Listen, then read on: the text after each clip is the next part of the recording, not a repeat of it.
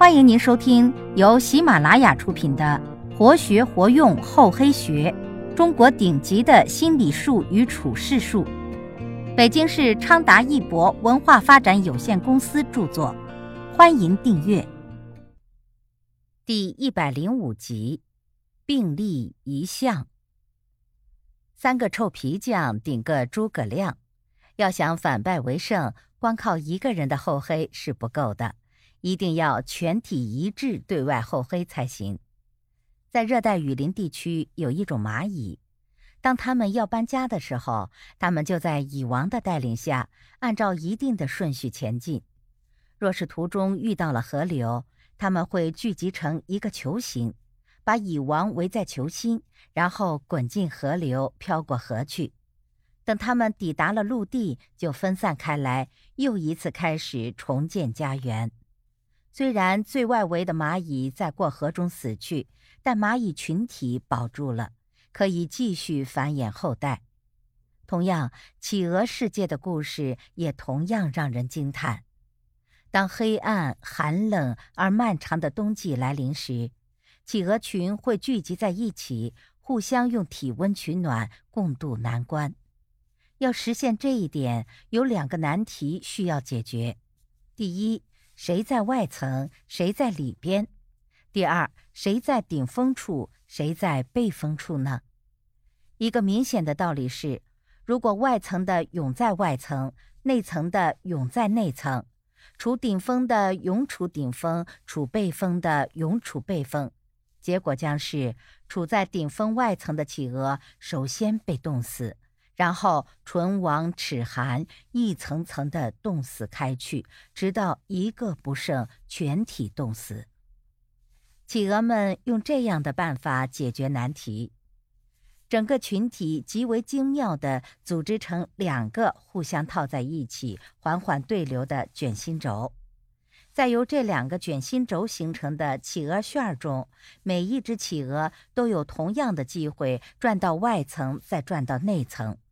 同样的机会转到顶峰，再转到背峰，如此每一只企鹅都能活下来，从而使整个群体得以活下来。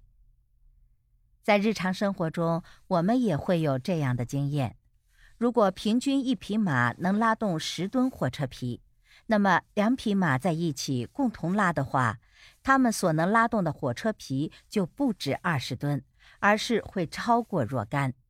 这也就是我们平常所说的“一加一大于二”。只要能够彼此默契、互相配合，那么就能产生比个体单打独斗大得多的力量。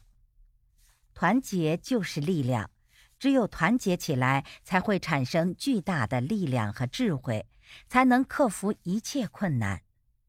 如果一个人在做事的时候不主动与他人合作，甚至不考虑别人，那么他不但做不好自己的工作，而且也会影响别人的工作。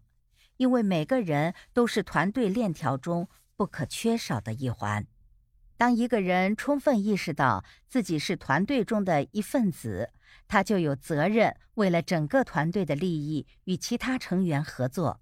因为团队的胜利也是每一位成员的胜利。一个关于天堂与地狱的故事，正好说明了个人与团队这种唇齿相依的关系。有一天，一个人好奇地问上帝：“地狱是什么样子的？”于是，上帝带他来到地狱，那里有很多人围着一张大餐桌，餐桌上有许多的食物。但奇怪的是，每个人都拿着一把长勺，他们努力想把食物送到自己的嘴里，可是无论如何都吃不到。那个人似乎恍然大悟：那天堂里的人一定都是用的短勺子。上帝又带他来到天堂，那里也有许多人围着一张大餐桌，桌上也有许多美味的食物。人们也是拿着一把长勺子，不过啊，他们是相互把食物送到对方的嘴里。从人类历史来看，人类所取得的任何大的成功，都是与一个团队紧密团结合作相关的，而任何失败都是分裂离间造成的恶果。社会的进步依赖于团结互助，现代企业更是如此，因为现代企业是一个分工合作的系统。它以合理的分工原则，将企业员工组织起来，使他们能够完成个人所不能完成的任务，获得个人所无法获得的成功，创造个人所不能创造的奇迹。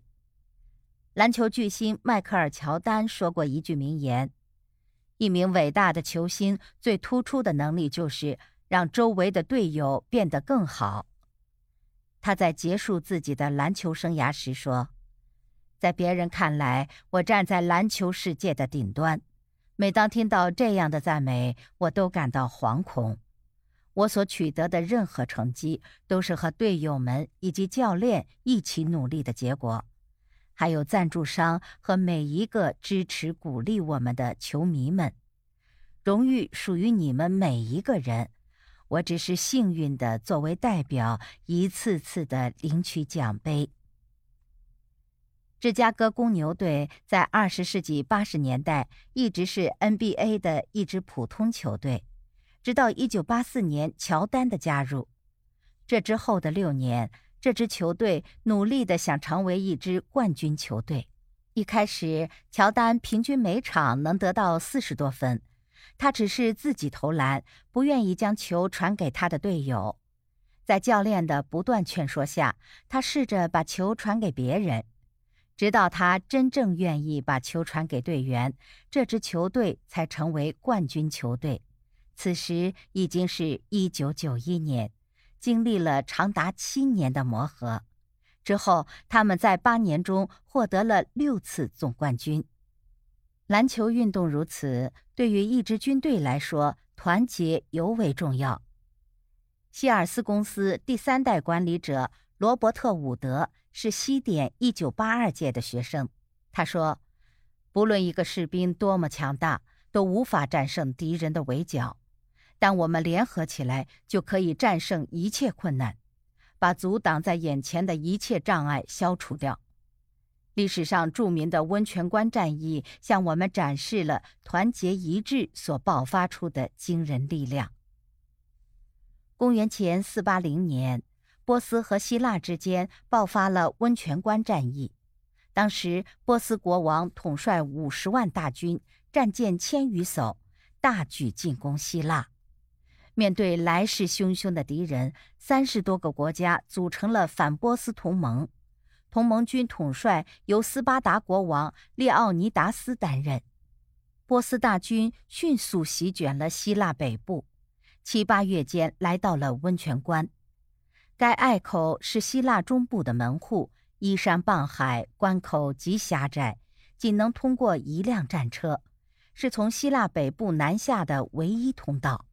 因此，温泉关上布置的兵力只有几千人。当波斯人临近的时候，斯巴达国王列奥尼达斯仅带了三百人来增援。